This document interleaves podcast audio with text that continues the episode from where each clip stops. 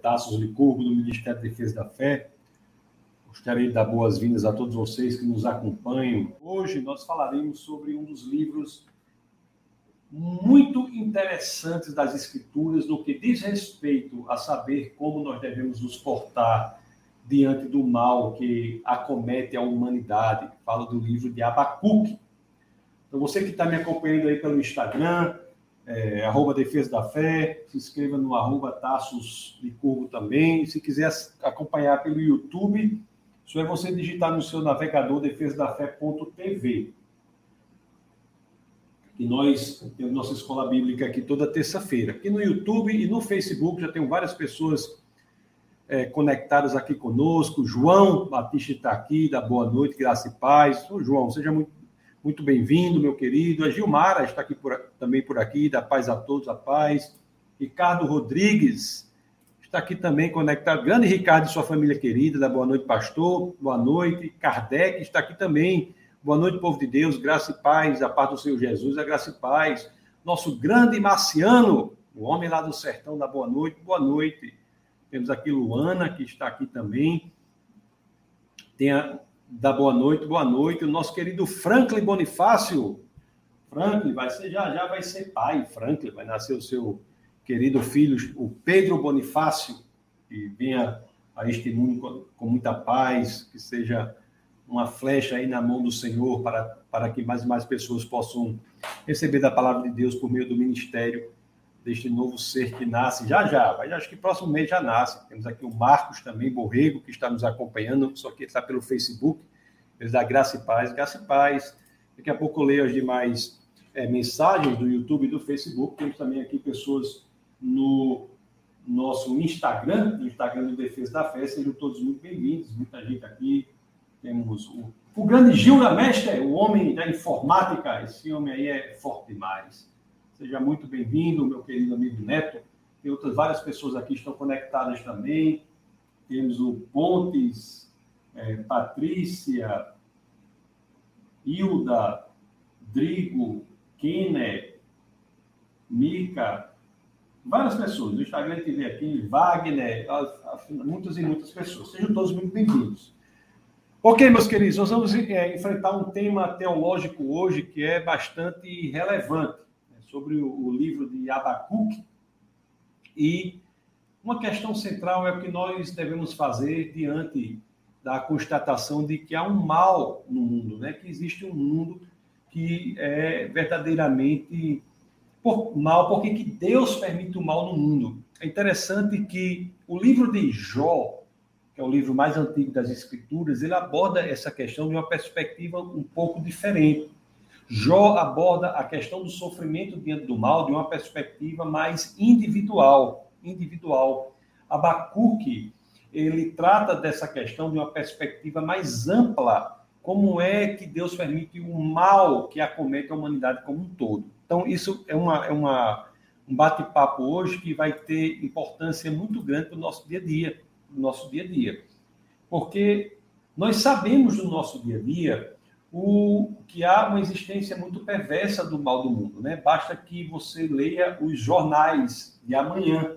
Os jornais de todos os dias, eles discorrem sobre a presença do mal, a presença da destruição, a, a, quando fala de violência, quando fala de morte, quando fala de assassinato, etc, e etc. E, é, este é o dia a dia dos jornais, das manchetes, falar da desgraça que acomete a humanidade. São temas que são corriqueiros na vida do homem e, desde a época de Abacuque. Abacuque se, se preocupava e ele estava lidando com questões que são semelhantes a essas, são questões que dizem respeito à nossa vida hoje. O que devemos fazer, como nós devemos nos portar, como devemos nos comportar diante da perspectiva de que a destruição, a morte, a violência, a maldade acomete a humanidade como um todo. Porque como é que nós, cristãos, devemos nos portar diante desta perspectiva, desta constatação? Essa é a questão que foi enfrentada pelo profeta Abacuque. Esta é a questão que foi enfrentada pelo profeta Abacuque. E ao estudarmos o livro de Abacuque, nós tiraremos informações relevantíssimas para que possamos ser instruídos pela palavra de Deus ao que devemos fazer hoje quando nos encontramos é, circulados, circulados é, sobre a ou, ou, pela maldade do mundo. Quando nós encontramos circulados, envoltos em circunstâncias de maldade, como devemos nos portar? Então, essa questão que muitos fazemos todos os dias é a questão que Abacuque fez e que ele enfrenta. E nós iremos hoje, se assim aprover ao Senhor, ter a capacidade de extrair do livro da Abacuque as informações que estão ali, para que possamos aplicar na nossa vida enquanto cristãos, para que possamos ter uma vida plena, mesmo diante da perspectiva de que Deus permite o mal e o sofrimento é, no mundo. Ah, o, o, profeta Abacuque é, escreve esse livro com um coração muito sincero. E é interessante que é esse o coração que Deus quer que nós tenhamos. Quando nós vamos ler o livro do profeta Abacuque, nós vemos as reclamações dele perante o Senhor. Então, Abacuque, ele não se, se coloca diante do Senhor com uma capa, uma roupagem diferente daquela que é presente no seu coração. O coração dele é aberto. Ele entrega o seu coração de forma desnuda perante o Senhor. Então, a hipocrisia não encontra espaço na relação com Deus. Deus quer que nós nos coloquemos de forma absolutamente aberta perante o Senhor. E grande parte do livro de Abacuque registra, eu chegaria até mesmo a dizer, verdadeiras reclamações, faltas de. de é, é in, o coração de Abacuque se insurge e ele se coloca com sinceridade perante o Senhor. E o, o, o extrato dessas reclamações, o que une todas elas é exatamente a questão que está presente hoje em dia no coração de tantas pessoas. Por que né, Deus permite o mal no mundo? E como devo me portar diante deste mal que está presente no mundo? Esta é uma questão central das Escrituras e que nós não podemos nos afastar dela. Nós não podemos nos afastar dela, fingir que ela não existe fingir que ela não existe, não é? E a Bíblia fala sobre isso, enfrenta essa questão. Até o, a história da Bíblia como um todo enfrenta essa questão. Nós sabemos que a Bíblia nos diz que Deus tem um plano para o mundo, não é? Tem um plano para o mundo e a Bíblia conta, discorre e nos é, explica este plano, não é? E este plano traz informações que nós devemos considerar para entendermos o porquê que Deus tolera a existência do mal no mundo. E Deus faz isso quando lemos ah, o argumento das Escrituras, não sem nos mostrar, não sem nos revelar que Ele não tolerará a existência do mal no mundo para sempre, que Ele agirá contra o mal e esse mal será, no, no tempo de Deus, absolutamente destruído absolutamente destruído. Para nós entendermos isso, é que nós vamos ver uma visão de mundo que, que, a Bíblia nos apresenta sobre essa questão. E o livro de Abacuque é realmente um livro central para que nós entendamos isso. Uma, uma, uma, situa uma, uma informação importante que nós devemos ter, uma informação importantíssima que nós devemos ter, é a de quando Abacuque viveu.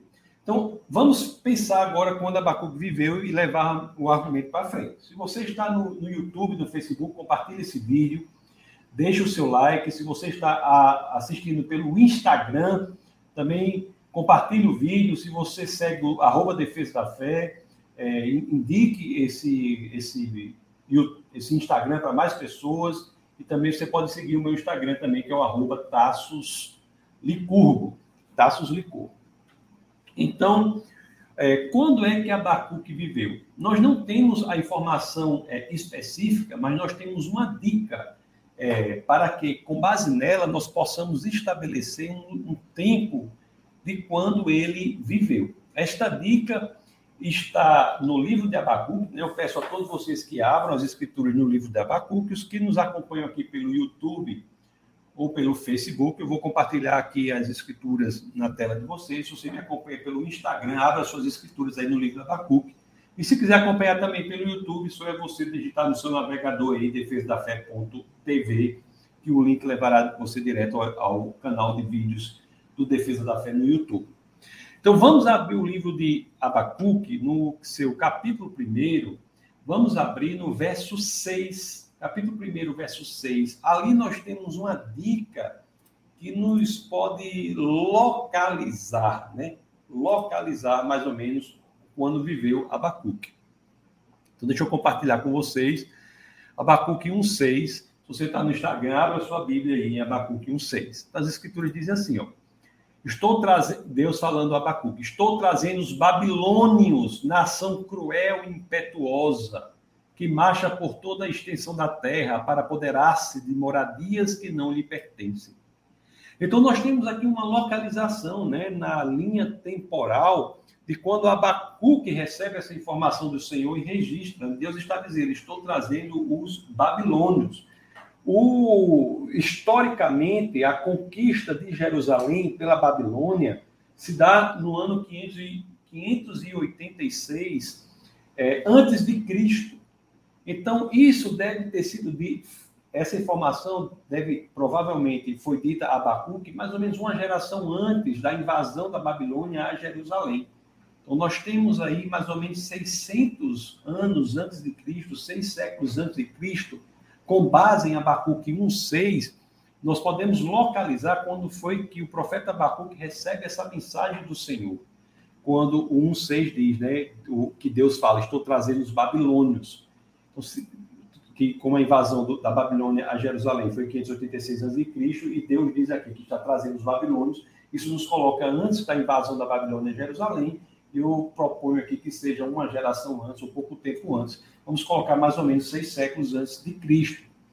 Então, essa é a grande questão aqui que acomete Abacuque, é exatamente diante disso. Diante diante da existência do mal no mundo.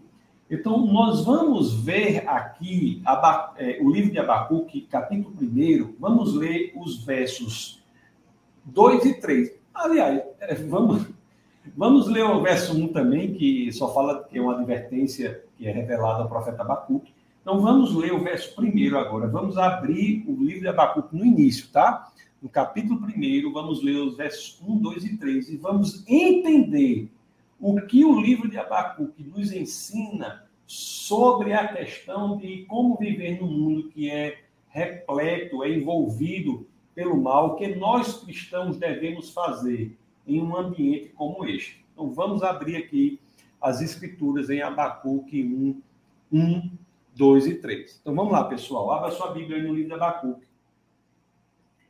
Compartilhe esse vídeo com mais pessoas. Mande, porque a mensagem desse livro é muito importante para os nossos dias de hoje, tá bom? Então vamos lá. Deixa eu abrir aqui o. Deixa eu ler para vocês Abacuque 1, 1, 1, capítulo 1, verso 1 a 3. O mais importante são os versos 2 e 3, mas vamos lá. Vamos lá, Abacuque 1, 1. Advertência revelada ao profeta Abacuque. Então, Abacuque era um profeta. Deus falava por meio dele ao seu povo. E olha o que diz aqui o verso 2. Interessante que o título que se deu a partir do verso 2 é esse aqui, ó. A primeira queixa de Abacuque. Então, eu repito, é um livro que traz reclamações, queixas perante o Senhor. Isso é importante, assim, repisar, reiterar, é, sublinhar, fazer o highlight dessa informação, que é o seguinte: se você tem queixas perante o Senhor, se o seu coração está entristecido por alguma coisa que você não entenda perante o Senhor, coloque isso diante dele nas suas orações, abra o seu coração para Deus é a sinceridade, o coração aberto perante Deus, que faz com que nós possamos é, avançar no entendimento do plano de Deus e crescer no conhecimento da palavra do Senhor e na intimidade com o próprio Deus. Então, nós vemos um profeta que é sinceríssimo aqui, extremamente sincero. Um profeta que vai, nos versos 2 e 3, apresentar queixas perante o Senhor. Então, vamos ler aqui, pessoal, Abacuque 1, 2. Olha o que as Escrituras dizem.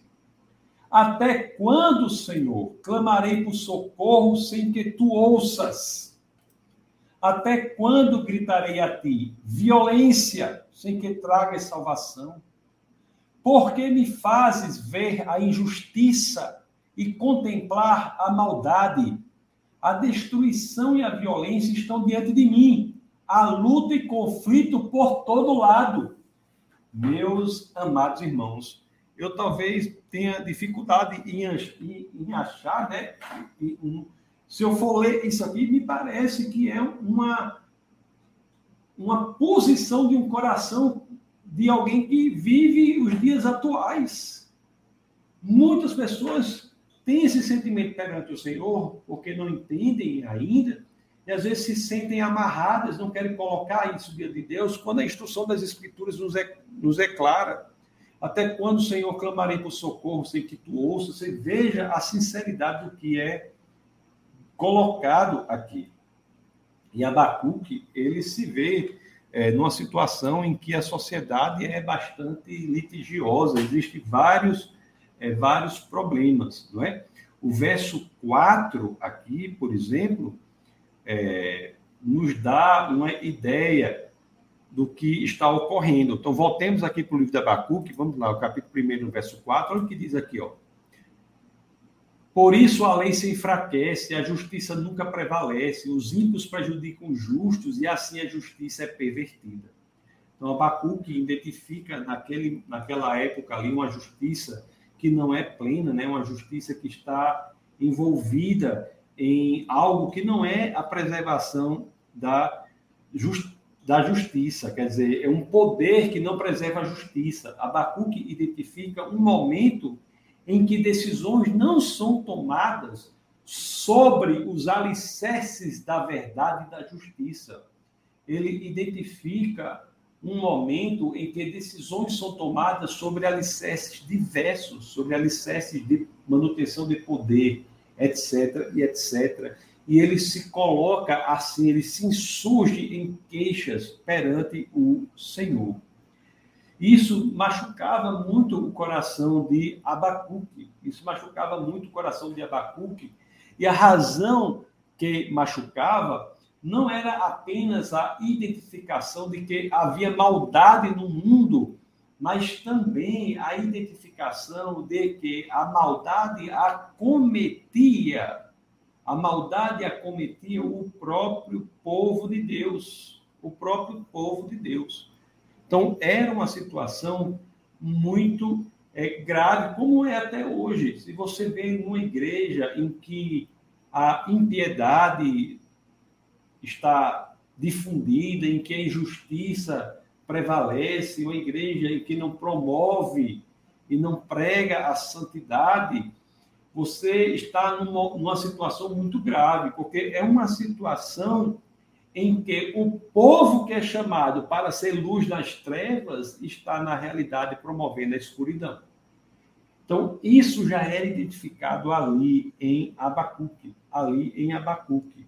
E Abacuque questiona o Senhor. Como é que Deus faz isso? Por que, Senhor? Por que Deus, o Senhor, tolera todas essas coisas? Essa era a grande queixa de Abacuque. Olha aqui o verso 5, né? Nós já lemos o capítulo 1, verso 1 a 4. Vamos ler agora Abacuque 1, 5. Vamos ver o que acontece aqui. O que tem aqui. Olhem as nações, Abacuque 1, 5, pessoal. Olhem as nações e contemplem-nas Fiquem atônitos e pasmem, pois nos dias de vocês farei algo em que não se creiam se lhe fosse contado. Ah, o que é que nós temos aqui? Abacuque, nos, no caso, você lê o capítulo 1 de Abacuque, né? Vê o verso 2, 3 e 4, você vê uma grande queixa de Abacuque. Ele, ele falando ao Senhor, assim, Senhor, como é que o Senhor permite tudo isso? Aí o verso 5, Deus fala para Abacuque dizendo assim, que ele fará algo em que o povo não creria se não lhe fosse contado. Então, é algo muito impressionante aqui, porque diante da existência da maldade do mundo, Abacuque se insurge perante o Senhor, e no verso 5 do capítulo 1, o que nós vemos é Deus dizendo que fará algo, fará algo. O que ocorre é que este algo que Deus faz vai de fato deixar Abacuque boquiaberto, impressionado. Ele não creria se não lhe fosse, tivesse sido revelado. Diante da, daquela situação toda, contra, contra a qual, ou a, ou a partir da qual se criou a queixa de Abacuque perante o Senhor, Deus diz que age, e vamos ver agora no verso 6 o que é que ele vai fazer. Eu acho que você também vai ficar impressionado no verso 6. Então, Abacuque 1,6, Deus vai dizer o que vai fazer. Olha o que é que Deus diz aqui, ó. Estou trazendo os babilônios, nação cruel impetuosa, que marcha por toda a extensão da terra para apoderar-se de moradias que não lhe pertencem. O verso 1,6, né, que até nós lemos no comecinho, só para nós nos colocarmos na linha temporal, na história, é um verso impressionante. É um verso impressionante. Porque diante de toda a queixa de Abacuque perante o Senhor, o que Deus diz no verso 5 é: Eu vou agir, eu vou lhe dizer uma coisa que eu vou contar para você. Sabe o que, é que eu vou fazer? Vou trazer os babilônios, nação cruel e impetuosa que marcha por toda a extensão da terra para apoderar-se moradia que não lhes pertence. O que Deus diz é: diante do que acontece, diante do, diante do povo de Deus, e aqui eu faço uma distinção, você é livre para interpretar de outra forma, mas existe uma, a distinção no hebraico entre a vontade propriamente e a vontade permissiva de Deus. Então, no verso 1,6 aqui, o que nós entendemos é o que o Senhor está dizendo assim: eu vou permitir que os babilônios, que é uma nação cruel e impetuosa, apodere-se, invada Jerusalém. É isso que vai ocorrer. É isso que vai ocorrer. Em outras palavras, Abacuque deve ter dito assim: agora pronto. Se a situação estava ruim, parece que ficou foi pior. Meu Deus do céu. Diante de tudo isso, o que Deus diz que vai agir e, e o que ele vai fazer é permitir a invasão da Babilônia em Jerusalém. Lembra-se que nós começamos falando que isso deve ter ocorrido. O livro de Abacuque deve ter sido escrito com certeza foi antes da invasão babilônica em Jerusalém. Mas deve ter ocorrido uma geração antes, algum tempo antes, com certeza. E aqui Deus está dizendo: vou permitir a invasão da Babilônia. Há correntes teológicas que acham que Deus efetivamente faz com que a Babilônia invade. Essa é a vontade de Deus, né? O que eu digo aqui que é uma vontade permissiva. Deus permite que isso ocorra, que isso ocorra. Bom, o que acontece é o quê? Diante do pecado do povo de Deus, o povo de Deus vai passar a arcar com as consequências do afastamento de Deus. Então, as consequências do afastamento de Deus são terríveis, como é a invasão da Babilônia, como é a invasão da Babilônia.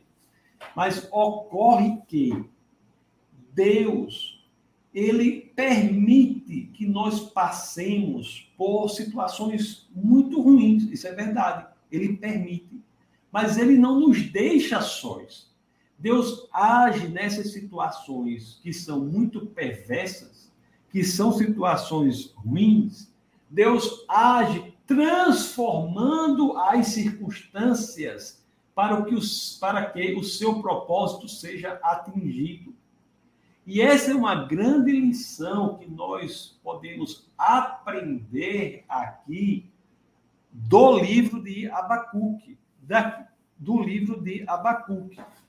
O, o, diante de tudo isso, diante de tudo isso, é que é, nós vamos ler aqui o, o verso 1 no capítulo 12 e 13. Verso 1, no capítulo 12 e 13. Olha o que as escrituras dizem aqui. Verso 1, no capítulo 12 e 13.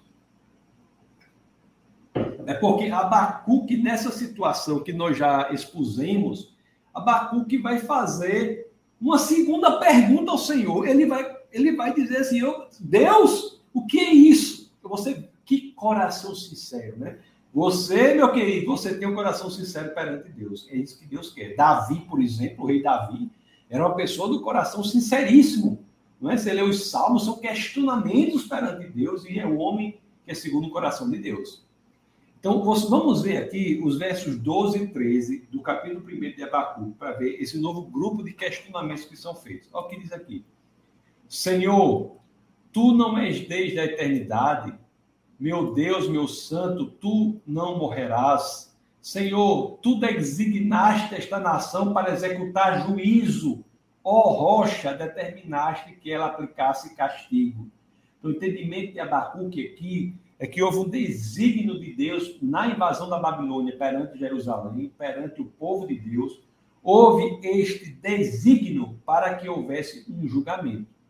E olha aqui o verso 13, diz assim: ó, Teus olhos são tão puros que não suportam ver o mal, não podes tolerar a maldade, então por que tolera os perversos?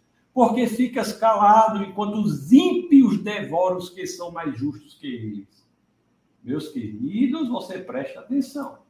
Tem muito cristão por aí que fica se fazendo essa questão aqui porque Deus permite que ímpios devorem os que são mais justos que eles, sem que tenham um entendimento teológico que pode ser adquirido a partir deste livro que estamos lendo aqui.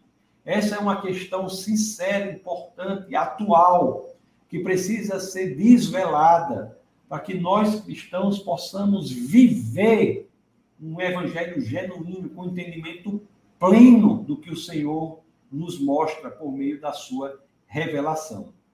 Então, a primeira, Abacuque tem um primeiro, uma primeira questão que, que fala sobre o mal, tem uma segunda questão que fala sobre o mal amplo perante a humanidade, não é? E Abacuque demonstra aqui nos versos 12 e 13 que parece ter, começa a crescer no entendimento de que o pecado gera, sim, uma situação que é uma situação de afastamento de Deus e a pessoa arca com as consequências desse afastamento. Alguns, de uma orientação teológica é, um pouco diferente do que eu estou dizendo aqui, vou dizer. Isso é uma, um exercício do julgamento de Deus do seu povo por meio da Babilônia. Eu não falo exatamente assim. O que eu falo é que quando nós nos afastamos do plano de Deus, nos afastamos de Deus, nós ficamos susceptíveis a todas as ações, e, e essas ações são perversas. E é importante entendermos que nessas ações, conforme iremos inclusive ver aqui, Deus não nos deixa sós. Então, nós temos aqui, diante desse diálogo, dessa, dessa argumentação que se dá entre Deus e Abacuque, né? Abacuque fazendo questões a Deus, nós temos isso continua, isso tem uma espécie de pausa no livro de Abacuque e volta a continuar lá no, no capítulo 2, quando Deus volta a falar. Quando Deus volta a falar. E Deus, quando fala lá no capítulo 2 do livro de Abacuque, ele faz um pronunciamento que é bem relevante. Ele faz um pronunciamento que é importante para o nosso entendimento aqui. Então eu peço a você, é, meu é, querido irmão, você abra lá as escrituras agora em Abacuque no capítulo 2. Vamos ler os versos 2 e 3. E repito, é, compartilhe essa live aí, indique para pessoas, né? Curta o vídeo se você está em qualquer das plataformas, seja YouTube, Facebook Instagram. Compartilhe para que mais e mais pessoas sejam atingidas. Então vamos ver aqui, no, vamos abrir agora em Abacuque no capítulo 2, vamos ler dos versos 2 a 3. Então vamos lá. Abacuque no capítulo 2. Abacuque no capítulo 2. Vamos ver os versos 2 e 3. você, você está acompanhando aí pelo arroba Defesa da Fé, você pode depois também curtir o meu, o meu Instagram, que é o arroba Tassos Licurgo. Arroba Tassos Licurgo. Então vamos lá ver agora Abacuque 2, é, no capítulo, capítulo 2, verso 2. É quando Deus volta a falar novamente. Olha o que as escrituras dizem. Abacuque 2, 2 diz assim, né? Aliás, o título aqui já é ó, a resposta do Senhor. Então, olha aqui, Abacuque 2, 2 diz assim: Então o Senhor me respondeu. Vamos ver como foi a resposta de Deus aqui, pessoal. Escreva claramente a visão em tábuas, para que se leia facilmente. Para que se leia facilmente. Aí o 3 diz assim, ó. Pois a visão aguarda um tempo designado. Ela fala do fim e não falhará. Ainda que demore, espere-a porque ela certamente virá e não se atrasará. Então, olha só como é interessante esse diálogo de Deus com Abacuque. No capítulo 1, nós vimos dois grandes blocos de questões de Abacuque perante Deus, dizendo: Senhor, como é que o Senhor permite maldade no mundo? Como é, como é que. O, primeiro diz assim: os babilônios irão invadir. Como é que o Senhor permite isso? Como é que o Senhor permite isso? Aí, essa questão filosófica essa questão ampla, essa questão importante de por que, que Deus permite o mal no mundo, Deus vai dizer, responder, e ele manda aqui Abacuque, no capítulo 2, verso 2 e 3, dizer assim: olha, escreva, eu, eu vou lhe dizer, escreva, escreva isso aí, porque isso vai acontecer num tempo determinado, não é? você espere, isso não falhará, ainda que demore, espere, não é que essa resposta facilmente, é, certamente virá e não se atrasará. Então, o que Deus vai dizer é uma resposta certa, uma resposta que ocorrerá. E ele pede para Abacuque é, escrever isso. E diz mais, né? Escreva, porque é algo que todos devem saber. Né? Escreva, essa é uma revelação que todos devem saber e diz que é algo que acontecerá no tempo designado, no tempo certo. Abacuque deve ter corrido né, para pegar lá o seu, seu material para escrever, para que não é, tivesse problema. E nós vamos ver aqui é, a ação de Deus perante o mal no mundo, que acontecerá no tempo certo. E isso é muito importante nós aprendemos aqui muito importante nós aprendemos aqui para que nós não estejamos entre as pessoas que sofrerão essa ação. Então vamos ler aqui o que é o cinco são cinco assertivas, são cinco elementos aqui, cinco situações que Deus fala, que Deus fala, cinco situações. E, ela, elas começam. É, vamos ler aqui o verso 2. É, vamos ler o verso 2 e 6. 2, 6. 2, 6. 2, 6. É para ver essas cinco. Os outros versos do capítulo 2 são muito bons também de ler, né? Você pode ler depois o 4, 5 que fala, eu vou ler o 4 aqui para você, 2, 4, diz assim, olha o que diz aqui, o ímpio está envaidecido, seus desejos não são bons, mas o justo viverá pela sua fidelidade. Que coisa bela. Diante da, quando você está envolvido, quando ao seu redor só há maldade, você diz que Deus tem uma promessa. O 5 diz, 2,5, Abacuque 2,5, de fato a riqueza é ilusória e o ímpio é arrogante e não descansa. Ele é voraz como a sepultura e como a morte, nunca se satisfaz. Apanha para si todas as nações e ajunta para si todos os povos. Aí o 2,6 é que ele vai trazer essas assertivas sobre as quais eu quero discorrer aqui. Porque elas começam sempre assim, com ai daquele. Olhe só o verso 6 aqui. Ó. Todos esses povos um dia rirão dele com canções de zombaria e dirão: Ai daquele que amontoa bens roubados e enriquece mediante extorsão. Até quando isto continuará assim. Então, Deus dá uma resposta a Abacuque dizendo assim: Abacuque, anote aí. Coisas serão feitas, o mal terá um fim. No tempo certo, o mal será destruído, aniquilado. E ele fala aqui cinco situações específicas que são muito perversas e nós devemos nos afastar delas. Porque essas situações são situações que identificam o mal que será destruído pelo Criador dos céus e da terra, no tempo que é determinado por ele. E o 2,6 diz: ó, ai daquele que amontoa bens roubados, enriquece mediante extorsão, até quando isto continuará assim?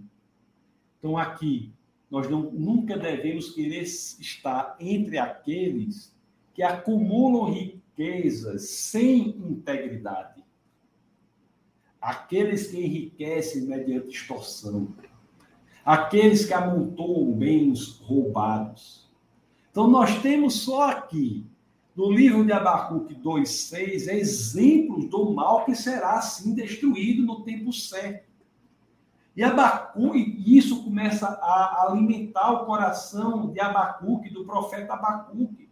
Ele diz: rapaz, realmente não estamos sós, né?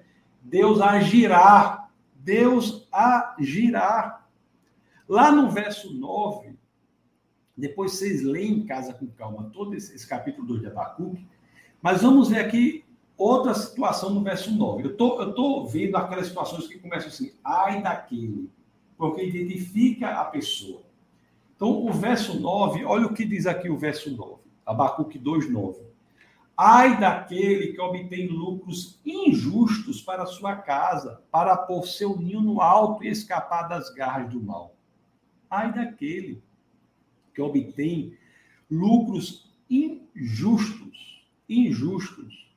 É aquele que não busca os caminhos justos para as suas ações. É outro indicativo de algo que será fortemente destruído quando o mal for destruído. Abacuque 2,12, outra, outra ai daquele. Ai daquele que edifica uma cidade com sangue e a estabelece com crime. Ai daquele que edifica uma cidade com sangue. Ai daquele que dá aquele que dá à vida humana um valor baixo. Ai daquele, esse está entre os quais serão destruídos junto com o mal. Junto com o mal. Olha o verso 15, diz a mesma coisa. Ai daquele que dá bebida ao seu próximo. Ai daquele que dá bebida ao seu próximo, misturando-a com seu furor misturando, misturando com seu furor. Uma outra tradução possível para cá é com seu veneno, até que ele fique bêbado para lhe contemplar a nudez. Então, é uma maldade aqui de índole sexual, né? com o uso de drogas para obtenção de, de favores sexuais.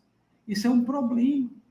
Olha o 19 aqui, o 19, 2,19. Ai daquele que diz a madeira, desperte, ou a pedra sem vida, acorde, poderá o ídolo da orientação, está coberto de ouro e prata, mas não respira. Ou seja, ai daquele que é idólatra. Ai daquele que diz a madeira, desperte, ou a pedra sem vida, acorde, Poderá o ídolo dar orientação? Está coberto de ouro e prata, mas não respira. Então, nós temos aqui, Deus começa a se pronunciar, Deus começa a falar, Deus começa a agir e demonstrar a Abacuque que a situação do mal não ficará sem ação. Então, aqueles cristãos que acham que Deus não agirá contra o mal, não estão entendendo a mensagem das Escrituras. As Escrituras deixam claras que Deus agirá assim contra o mal. Agirá assim contra o mal. Isso é muito importante. Interessante aqui que esse, esse verso, o, o, o 19, né, que diz, ó, que diz, que mostra essa idolatria, e a idolatria, conforme sabemos, toma feições muito específicas no mundo de hoje.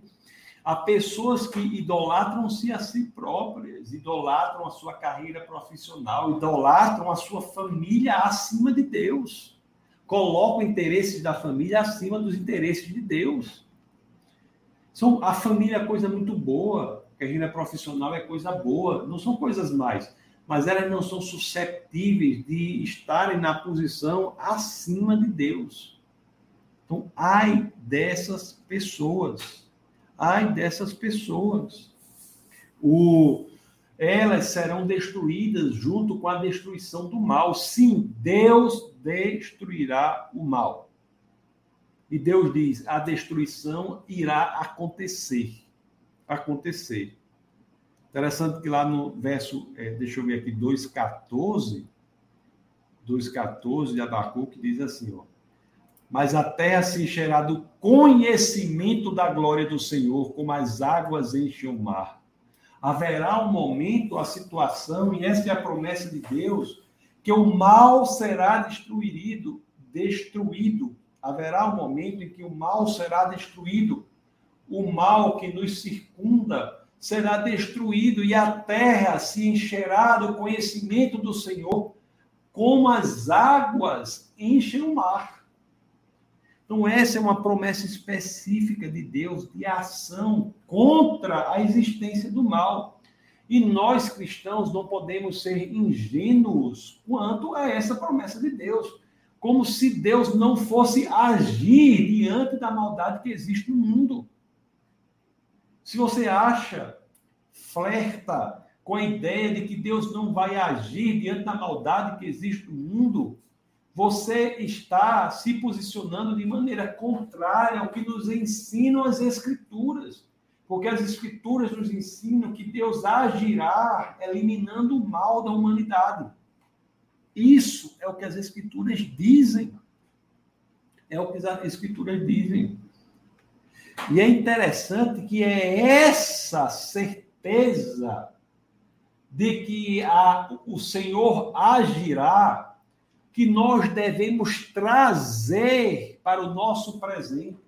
Essa certeza do futuro nós temos que trazer para o nosso presente, para que possamos viver o presente em meio a tanta maldade. E o que é, meus queridos, isso? Preste atenção. E o que é isso? O que é isso? O que é antecipar a verdade que Deus fala do futuro para o presente. Como é que se faz isso? Isso se chama fé. Isso se chama fé. Isso se chama fé. Olha o que é que diz o livro de Abacuque. Isso é muito importante teologicamente. Preste atenção.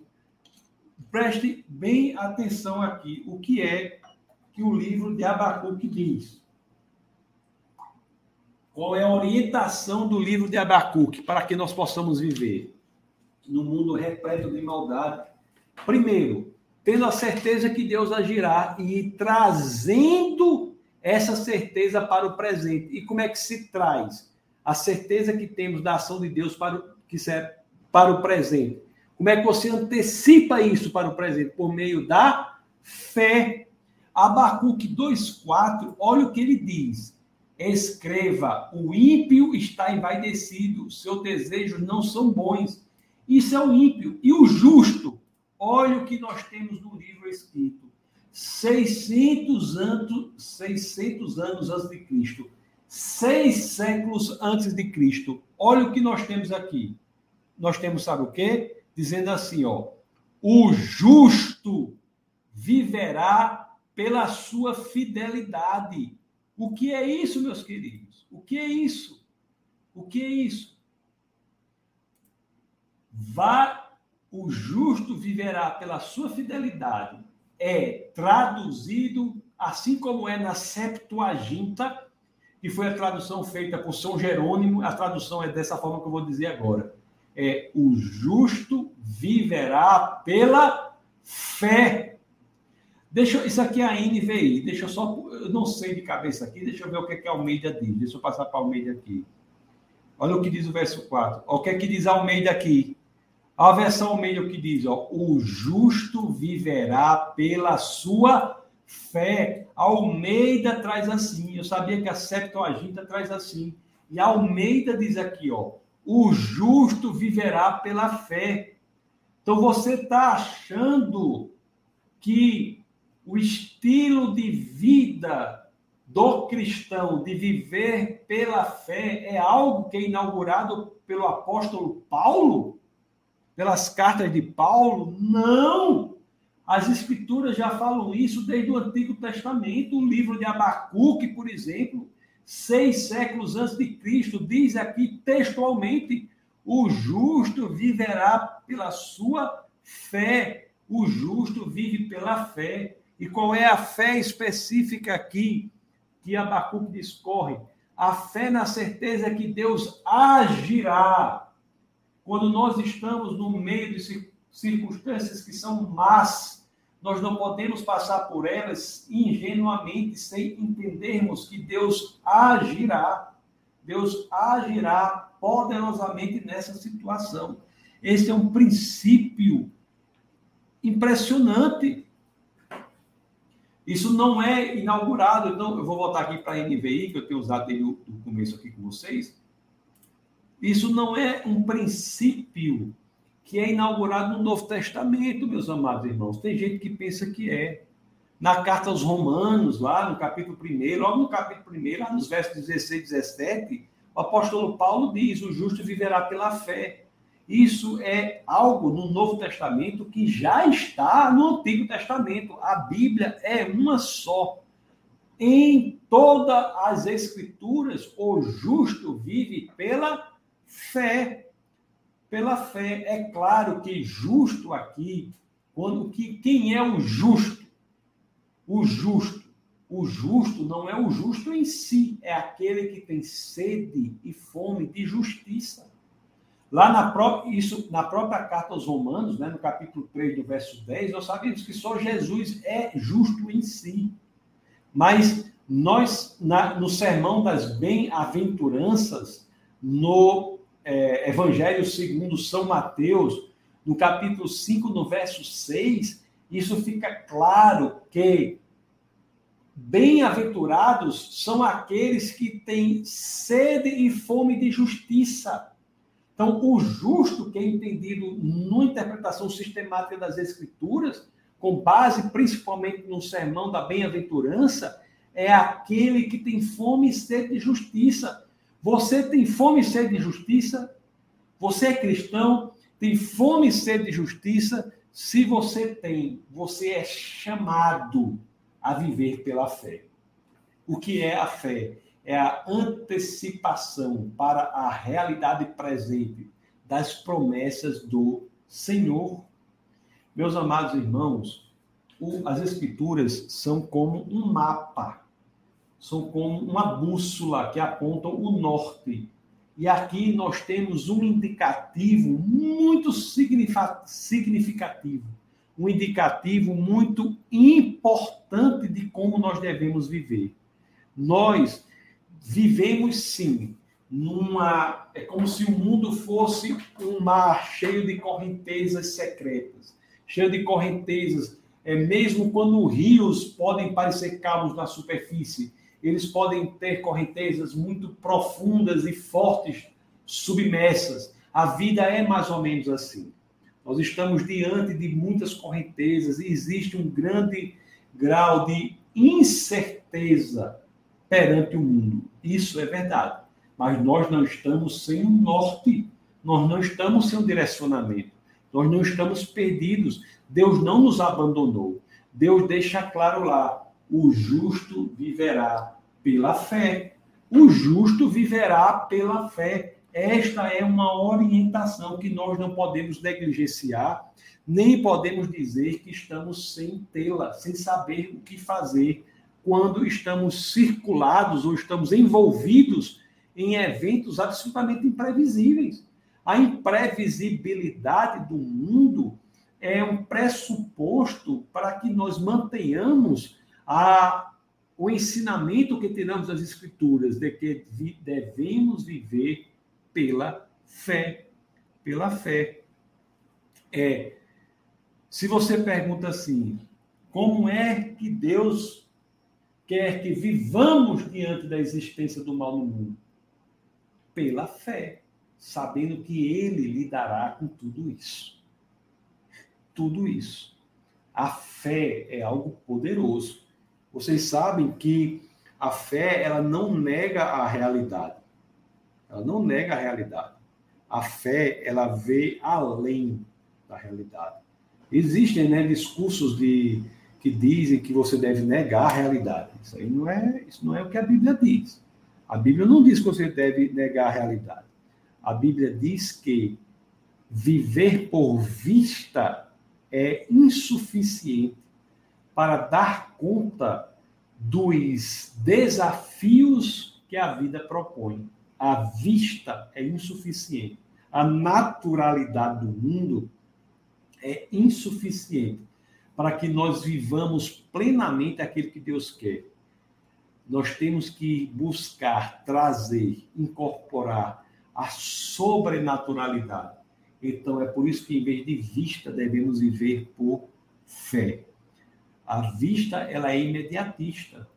Ela não é multidirecional, ela só vê uma direção. A fé, não. A fé é a antecipação daquilo que Deus nos promete. E é por isso que somos chamados a vivermos pela fé. Vivermos pela fé. É por isso que a fé é muito mais poderosa do que a vista o, o sobrenatural é muito mais poderoso do que o natural. Não, não, não é contrário, não é para você negar o natural. É que você entender que o, as ferramentas plenas para o cristão viver este mundo são ferramentas da sobrenaturalidade. É isso que Deus nos propõe em todas as escrituras. Nós vimos aqui em Abacuque, nós vimos na carta aos Romanos, o justo viverá pela fé. Eu espero que vocês entendam isso. Entendam isso. O... Se você vive unicamente submetido às ferramentas naturais, às suas capacidades naturais, que são boas, são importantes, são dádivas de Deus, mas se você vive unicamente submetido a essas capacidades, você não conseguirá dar conta dos desafios da vida de maneira plena. E é muito provável que uma consequência disso seja o espírito de desencorajamento, o espírito de tristeza, porque você não consegue ir adiante. E Deus nunca disse a você para ir adiante usando ferramentas unicamente naturais. Não é para que você as abandone, você não abandone as ferramentas naturais, a sua força, a sua inteligência, o preparo que Deus lhe deu. Tudo isso é importante, mas Deus deixa claro nas escrituras que essas coisas não são suficientes para navegarmos o mar da nossa existência. Para que naveguemos o mar da nossa existência, nós somos chamados para romper com os limites da naturalidade e incorporar para a nossa vida o que Deus nos apresenta, que é a fé. Devemos viver pela fé. E a fé é o canal que nos conecta ao próprio Cristo. É pela fé que somos inundados pela sobrenaturalidade e, portanto, somos nos tornamos capazes em Cristo para viver e vencer os desafios que nos são propostos nessa nossa existência. Então, essa é a lógica das Escrituras. E nós não podemos dizer que nós não, não sabemos. Nós não podemos dizer que nós não sabemos disso. Não é? é o Abacuque não podia negar o avanço da Babilônia. Não, a Babilônia ia invadir Jerusalém, como invadiu. Isso foi o que Deus disse em 586 a.C., invadir. Invadir haveria maldade no mundo. Tudo isso. Ele não, era, ele não ia negar a realidade. Então, o, as nossas vistas naturais não devem estar fechadas, como se nós fôssemos pessoas que não pensássemos, que não planejássemos. Não é isso que as Escrituras dizem. Nós devemos usar as nossas ferramentas naturais para entender o mundo. Mas o que as, o que as Escrituras nos dizem é que essas ferramentas só vão até um determinado lugar para que você avance e vença o mundo é importante que você traga a sobrenaturalidade. Então, é pela sobrenaturalidade, é pela fé que nós conseguimos ir além daqueles que usam unicamente a vista. A fé leva a nós, leva a nós mesmos a uma situação além do que a vista nos leva. A fé não é contrária à razão. Ela nos leva além da razão. A fé não é contrária ao natural, ela nos leva além do natural. O fato de algo nos levar além, de nos capacitar sobremaneira, não torna isso contrário ao que é natural. Então, um dos grandes erros nas, na, em muitas é, expressões cristãs é haver uma verdadeira militância anti-intelectual, uma militância antinatural. Nada, não existe isso. Pelo contrário, nós temos que nos preparar no natural, mas sem abrir mão daquilo que nos levará adiante, que é a sobrenaturalidade. E é isso que Deus nos explica, nos ensina, nos revela nesse importantíssimo livro, que é o livro do profeta Abacuque, que é o livro do profeta Abacuque. Bom, amados irmãos, e existe um estado de espírito, um estado de espírito que nos acomete quando verdadeiramente entendemos essa lógica que nos é proposta pelas Escrituras. Quando verdadeiramente nós entendemos que a Bíblia nos diz que Deus lidará com o mal no mundo no seu tempo certo e o que devemos fazer hoje, diante das coisas que nos acometem, é colocar nossa confiança no Senhor, por meio da fé, antecipando a promessa que ele nos fez. É que vivemos uma vida de tranquilidade, porque nossa confiança está posta em Deus. Encontramos descanso no Senhor. É por isso que as escrituras nos dizem, né? Acho que lá na, carta de Pedro, também os, Filip, os filipenses nos diz que nós devemos entregar as nossas preocupações, os nossos pesos a Deus, a Cristo, porque Ele tem cuidado de nós. É isso já está em Abacuque. Olha como a Bíblia é belíssima, já está em Abacuque. Deus é um Deus do impossível. Por mais difícil que a situação aparente para você, você não pode achar que Deus não é capaz de lidar com isso. Por mais difícil que seja, você não pode achar que Deus não é capaz de lidar com isso. Deus é o Deus do impossível. Abraão e Sara, dois velhos, dois velhos. Deus havia feito a promessa, né, que a descendência deles seria inúmera lá em Gênesis, no capítulo 15, lá no verso 5, seria comparável às estrelas dos céus. Gênesis 15, 5. Abraão, e agora como é que vai ser? Como é que vai ser? Ele, sei lá, vem 100 anos, Sara 90 anos, como é que vai ser? Mas se Deus prometeu, ele vai cumprir. É isso que as escrituras nos prometem. E se nós verdadeiramente, nós que somos cristãos, né, colocamos, depositamos a nossa confiança nisso, temos que encontrar descanso nesta confiança. A exteriorização perceptível da fé é o descanso. O contrário da fé é a ansiedade, é a preocupação. Se estamos diante da vontade de Deus, se estamos cumprindo a vontade de Deus, nós somos chamados ao descanso. Somos chamados ao descanso. Isso é importantíssimo. Isso é a exteriorização perceptível de, do que ocorre quando, quando colocamos a nossa confiança no Senhor. É, a fé ela não nega a realidade. Ela não nega a realidade. Ela reconhece a realidade. Se você está passando por uma dificuldade, a sua fé não deve fazer com que você negue a realidade. A fé não é uma expressão de uma esquizofrenia teológica. Não.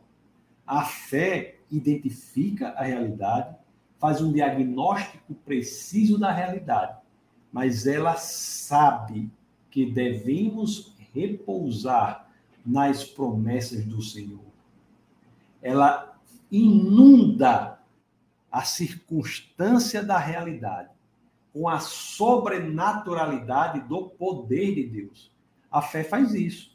A fé, ela faz com que a realidade não se desespere em si própria, porque existe uma fonte maior que ela, que é sobrenatural, a partir da qual a esperança é trazida e dá sentido e propósito para aquela situação difícil, por qual cada um de nós pode eventualmente estar passando. Isso é a grande mensagem. E agora eu vou dizer uma coisa belíssima para vocês, já são 10 horas, eu não vou me alongar muito. Daqui a pouco eu vou ler aqui alguns comentários. Eu vou dizer um negócio belíssimo para vocês. Diante desse diálogo todo de Abacuque, o livro de Abacuque termina, sabe como? Olha, quando nós aprendemos que Deus vai agir, mesmo em meio a circunstância difícil, o que nos cabe fazer? Descansar e louvar ao Senhor. Olhe como o livro de Abacuque aqui, vamos ver, ler, vamos, vamos ver o capítulo 3 de Abacuque. Abra aí, pessoal, o, você que está aqui nas escrituras, abra aí, abra aí. No livro de Abacuque, no cap, vamos ler no capítulo 3, deixa eu ver aqui o verso, vamos ler os versos o verso é, 17, né? Abacuque tem três capítulos. O último capítulo, então, olha, o último, o livro de Abacuque termina no, cap, no, verso, no capítulo 3, no verso 19. Então, vamos ler capítulo 3, verso 17 e 18, para ver como termina. Olhe que negócio belo diante de todo aquele diálogo que nós já aprendemos aqui no nosso bate-papo. Abacuque começa o livro com queixas perante o Senhor. Começa o livro se insurgindo perante o Senhor. E vamos ver como é que Abacuque termina aqui. Depois de que ele aprende a importância de viver pela fé, de depositar a confiança no Senhor. Vamos lá, 3,17. Isso é belíssimo. Mesmo não florescendo a figueira e não havendo uvas nas videiras, mesmo falhando a safra de azeitonas, não havendo produção de alimento nas lavouras, nem ovelhas no curral, nem bois nos estábulos, ainda assim eu exultarei no Senhor e me alegrarei no Deus da minha salvação. Isso é belíssimo. Isso é belíssimo. Você veja, depois você, se você não viu esse bate-papo no começo, veja depois, você vai ver como ele começou. Como Abacuque começa o livro. E você vê agora como é que Abacuque termina o livro. Só isso é belíssimo. Deixa eu ler aqui na tradução Almeida, que é mais bonita. É muito bonita essa tradução Almeida nessa passagem aqui de Abacuque. Abacuque 3, 17, 18, é na tradução Almeida. Ainda que a figueira não floresça, nem haja fruto na vide, o produto da oliveira minta, e os campos não produzam mantimento, as ovelhas sejam arrebatadas do aprisco, e nos currais não haja gado, todavia eu me alegro no Senhor, exulto no Deus da minha salvação. Abacuque entendeu, pessoal. Abacuque entendeu a lógica das escrituras. Abacuque entendeu que, por pior que as circunstâncias pareçam, nós não podemos, não devemos nos desesperar, porque nós temos, nós temos um Deus que pode mais do que tudo, um Deus criador dos céus e da terra que não nos abandona. Se você se desespera diante das circunstâncias difíceis, é porque você não está sendo capaz de romper com os limites perversos da naturalidade. E o livro de Abacuque nos diz, lá no início, né, capítulo 2, 4, se eu me lembro bem, o justo viverá pela fé. É o que Paulo diz aos romanos. O justo viverá pela fé. Bem-aventurados aquele que Jesus diz, né, na, no sermão lá do, de Mateus. Bem-aventurados aqueles que têm sede e fome de justiça, porque eles não estão circunscritos à naturalidade perversa da existência. Não. Eles trazem a sobrenaturalidade para que viva plenamente, para que vivam plenamente os planos que Deus tem para nós. Se você acha que é muito difícil viver, porque talvez você esteja querendo viver unicamente pela naturalidade. Deus não quer isso. Deus quer que vivamos sobrenaturalmente, porque é assim que nós iremos entender que não é por nossa força, mas é pelo Senhor. Mas é pelo Senhor. Aliás, é o entendimento de que a nossa realidade não é natural que nos faz ter uma vida plena no cristianismo. A nossa alegria, o nosso espírito de adoração a Deus não é um produto das circunstâncias. A nossa alegria, e nossa dedicação em adorar e servir a Deus deve ser um produto do nosso entendimento das promessas do Senhor. Por pior que sejam as coisas aparentemente, nós devemos nos alegrar, porque sabemos que não estamos sós e que o Senhor agirá de maneira poderosa para que seu plano e sua vontade sejam estabelecidos aqui na terra. Isso, claro, que você entregou sua vida para Ele, para Ele. É por isso que por mais que o nosso intelecto seja importante, por mais que as nossas forças sejam importantes, por mais que o nosso preparo seja importante, não se deixe limitar por você mesmo. Você, por melhor que você seja, por mais bem preparado que você seja, você não é capacitado o suficiente para navegar o mar da vida. É preciso que você se renda e passe a viver sobrenaturalmente abra o coração para que o Senhor invada sua alma pelo canal da fé. E aí sim, você encontrará nele a fonte da sua alegria, a fonte do seu descanso, a fonte da sua segurança, a fonte do seu enchantment, que é o seu a sua capacidade de encantamento diante das coisas. O mundo por si só não é nada sem Deus. Eu já tenho dito que só em Deus nós encontramos o sentido pleno da nossa existência. Quando nós somos, somos pequenos, crianças pequenas, nós somos encontramos o prazer da vida no encantamento. Tudo é um encantamento. Ficar pulando de um banco, de um tamborete, de uma cadeira, a criança quer pular mil vezes, porque tudo é encantamento. E depois nós perdemos isso. Aí ficamos um pouco mais velhos na fase de adolescência, jovem adulto, nós buscamos a verdade, a verdade, questionamos a verdade. Depois perdemos a busca para a verdade.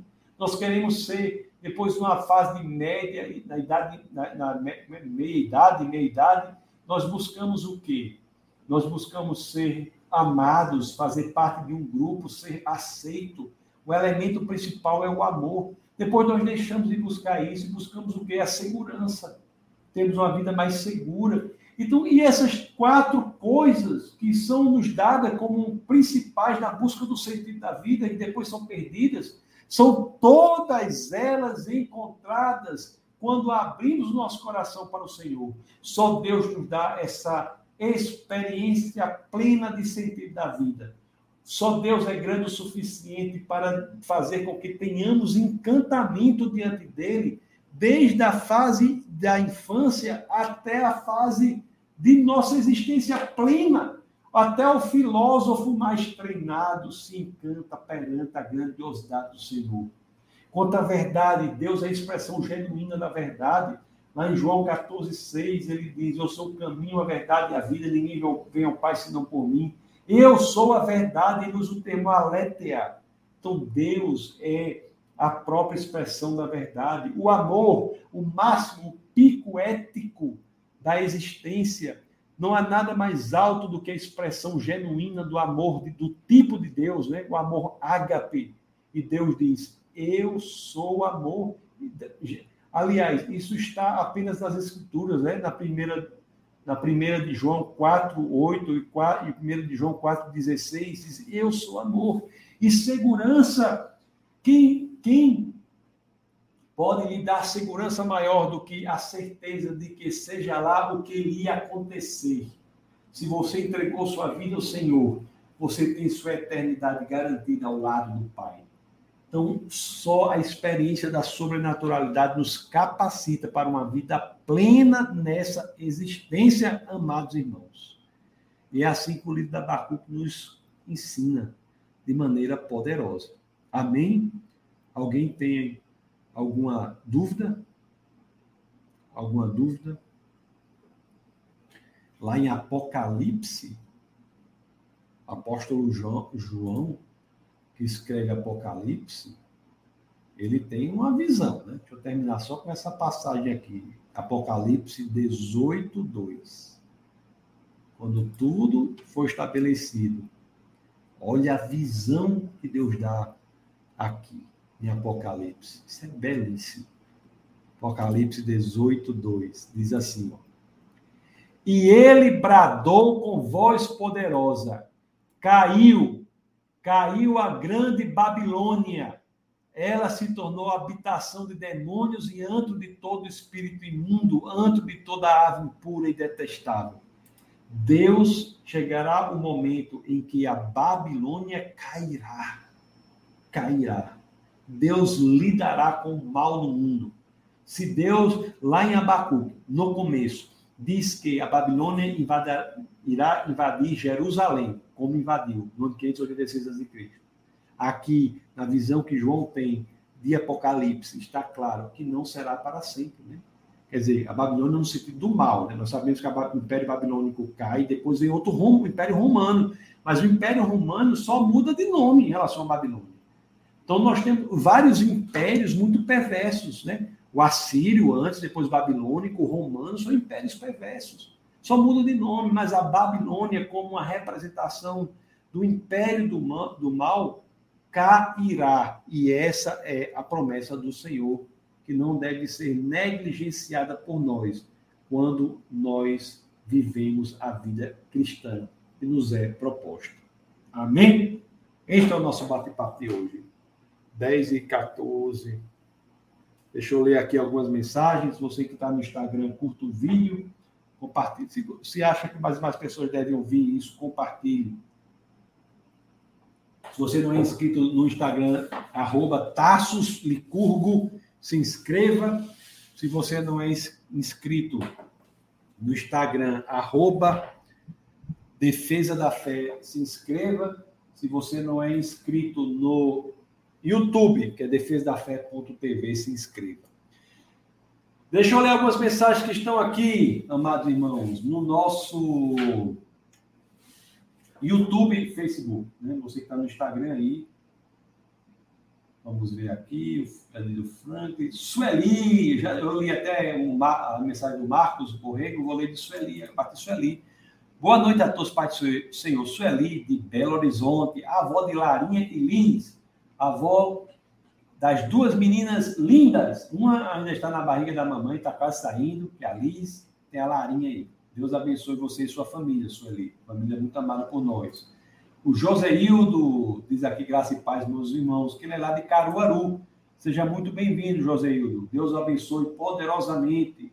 Maria Ângela, que está sempre conosco aqui, diz boa noite, irmãos. Deus abençoe a vida do pastor, porque tanto nos ensina. Eu agradeço a sua presença, Maria Ângela. É uma honra para mim essa oportunidade que Deus me deu de estar com vocês aqui toda terça-feira, às 21 horas, para compartilhar a palavra do Senhor. É um grande aprendizado para todos nós, para mim mesmo. Né? Eu aprendo muito também. Né? Então, assim, é uma, é, uma, é uma forma de viver que é muito poderosa, é, que é a exposição à palavra de Deus. Isso nos dá uma capacidade de viver dificuldade, né? E Deus nos ensina tanto. Então, eu, eu Eu sou um aluno igual a vocês, porque o que eu vejo aqui é a palavra do Senhor, né? E vou passando as coisas, mas eu aprendo muito com isso. Deus é bom. Dani está aqui, Dani Lacerda, graça e paz. Grande doutora Dani, graça e paz. Dani, Deus abençoe você poderosamente. A pastora Jane está aqui, boa noite, graça e paz a todos. Boa noite, pastora Jane. Como é que estamos? Deus abençoe. Maria Borges diz assim: Uma boa noite, irmãos, graça e paz a todos. Obrigado, pastor Tassi, por me ensinar a palavra de Deus. Muito obrigado, Maria Borges, por sua presença. Val está aqui com as mãozinhas levantadas e as bandeiras do Brasil. Eu vou fazer como? Eu levanto as mãozinhas assim também. E não tem nenhuma bandeira aqui do Brasil, mas se eu tivesse, botar para você também. Reginaldo Silva diz: Pai do Senhor, boa noite. Boa noite, Reginaldo. Que Deus abençoe. Kardec diz assim, na versão King James, Diz assim: escreve a visão com toda a clareza possível em grandes tábuas, para que até o mensageiro que passa correndo a leia. Isso não é isso, Kardec, o que Deus fala para Abacuque fazer. É? Escreve poderosamente essa revelação que é a chave da vida. As pessoas estão por aí buscando a chave para viver. E a chave está aqui: viver pela fé. Tem gente que acha que isso é algo paulino unicamente. Não. Tem gente que acha que o Novo Testamento é diferente. Não, a Bíblia é uma só. O justo viverá pela fé está no Antigo Testamento. Está explicitamente posto no livro de Abacuque. Ângela diz assim: concordo, sempre foi assim, sempre foi pela fé. Aí diz assim, ó, o povo que saiu do Egito, todos viram muita coisa, mas na hora de exercitar a fé, só Josué e Caleb viram a vitória. Então, essa passagem é muito interessante. Eu sempre falo sobre ela também, porque a geração do livro de Números, a geração que estava no Egito, chegou e concluiu. Josué e Caleb foram dois dos doze escribas né, que foram enviados pelo líder Moisés a Canaã para que chegasse com um relatório de como o povo de Deus iria invadir Canaã. O relatório nunca foi de se o povo de Deus iria invadir Canaã, mas o relatório para que soubessem como iria fazer isso. E, de fato, todos, menos Josué e Caleb, vieram com um relatório diferente, dizendo assim, que o plano de Deus era irrealizável. E tem gente que acha isso. A gente ri assim, viu, Maria Ângela? Viu, Ângela? A gente tem gente que, a gente ri assim, Ângela, mas tem gente que faz isso. Tem gente que diz: se Deus prometeu, a pessoa não acredita. Meu amigo, se Deus prometeu, vai acontecer. Por mais improvável que apareça, aparenta, aparente, vai acontecer. Então, a mesma coisa dos dez escribas, à exceção de Josué e Caleb, ocorre hoje em dia os dez chegaram e disseram assim: Ó oh, Moisés, o plano de Deus é irrealizável, a gente não vai conseguir, não. Lá o povo é muito grande, nós somos igual a gafanhoto diante deles. E o, e o erro de Moisés foi o de ter, não ter como líder suprimido essa postura, né? E falado: não, se o Senhor prometeu, ele vai cumprir. E olhe, viu, Ângela, que era um povo, como você sabe, que já tinha tido experiências profundas com Deus, né? Havia passado uma vermelha sem sequer molhar os pés havia sido miraculosamente alimentado no deserto. Era um povo que já era o povo de Deus. Aí Angela diz: Abacuque realmente é uma lição de fé, porque se alegrar no Senhor no contexto de desolação. O livro de Abacuque termina de maneira belíssima, com uma, ora, uma expressão de adoração a Deus. Né? Em Colossenses está escrito que Jesus esconde todos os tesouros da sabedoria e da ciência. É isso mesmo. É isso mesmo. Pastor Marcos Andrade está aqui, depois a Angela fala aqui do doutor Augusto Cury, né? Disse, deixa eu ler aqui, pode só uma ideia, ela transcreveu bastante, não tem, não tem problema, deixa eu ler aqui. Doutor Augusto Cury disse que deixou de ser ateu porque estudou a mente de Jesus através dos evangelhos. Ele se encantou com a pessoa de Jesus. E como psicólogo e psiquiatra, concluiu que nenhum humano poderia conceber uma pessoa como Jesus. Então ele se convenceu que Jesus não era humano simplesmente. Pois é, é verdade. C.S. Lewis diz isso, né? Ou Jesus era um grande impostor, um grande impostor, ou ele era o filho de Deus. Ou você abandona Cristo, ou você se rende e se dobra de joelhos aos seus pés, aos pés de Cristo, e o reconhece como o Criador dos céus e da terra que veio para nos salvar. Não existe meio termo. Grande pastor Marcos Andrade está aqui conosco Deus abençoe, querido pastor e sua esposa Mara. Nós temos o Marco também, Marcos Borrego diz aqui, glória a Deus, ensinamento maravilhoso. Gratidão, pastor. Eu lhe, lhe agradeço, Marcos, por sua presença. E ele tá, rapaz, ele tá no YouTube e no Facebook, ó, porque aqui botou comentário no YouTube, aí apareceu no Facebook também. Gratidão, pastor.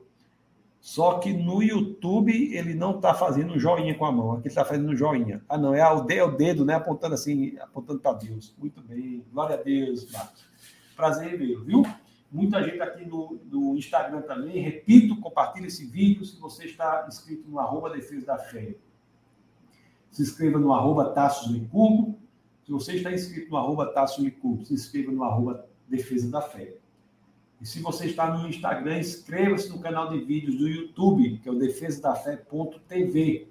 Toda terça-feira nós temos a nossa escola bíblica semanal, se assim aprover o Senhor, às 9 horas da noite, tá bom? Se você quiser fazer uma contribuição para o ministério, fique bem à vontade, mas para que os projetos possam ser levados adiante, adiante e para que nós possamos atingir mais e mais pessoas, o Pix do Defesa da Fé, pix.defesadafé.org. É o e-mail, pix.defesadafé.org. A sua contribuição, se você sentir direcionamento de Deus para isso, é muito importante para que possamos atingir mais e mais pessoas, para que o ministério possa levar adiante as suas é, missões e, e, os seus projetos. Então, o Renato está aqui, seja muito bem-vindo.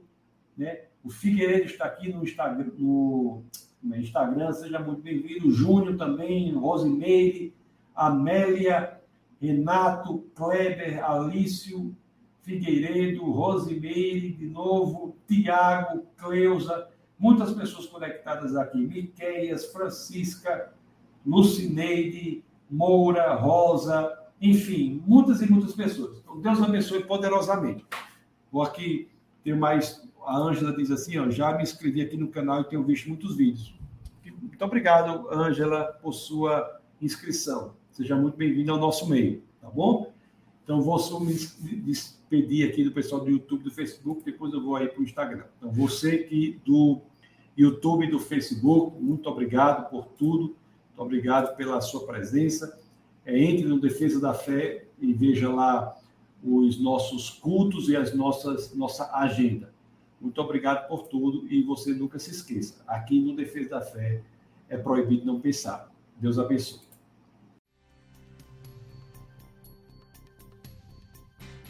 Essa foi uma produção do Ministério Internacional Defesa da Fé, um ministério comprometido em amar as pessoas, abraçar a verdade e glorificar a Deus. Para saber mais sobre o que fazemos, acesse defesadafé.org.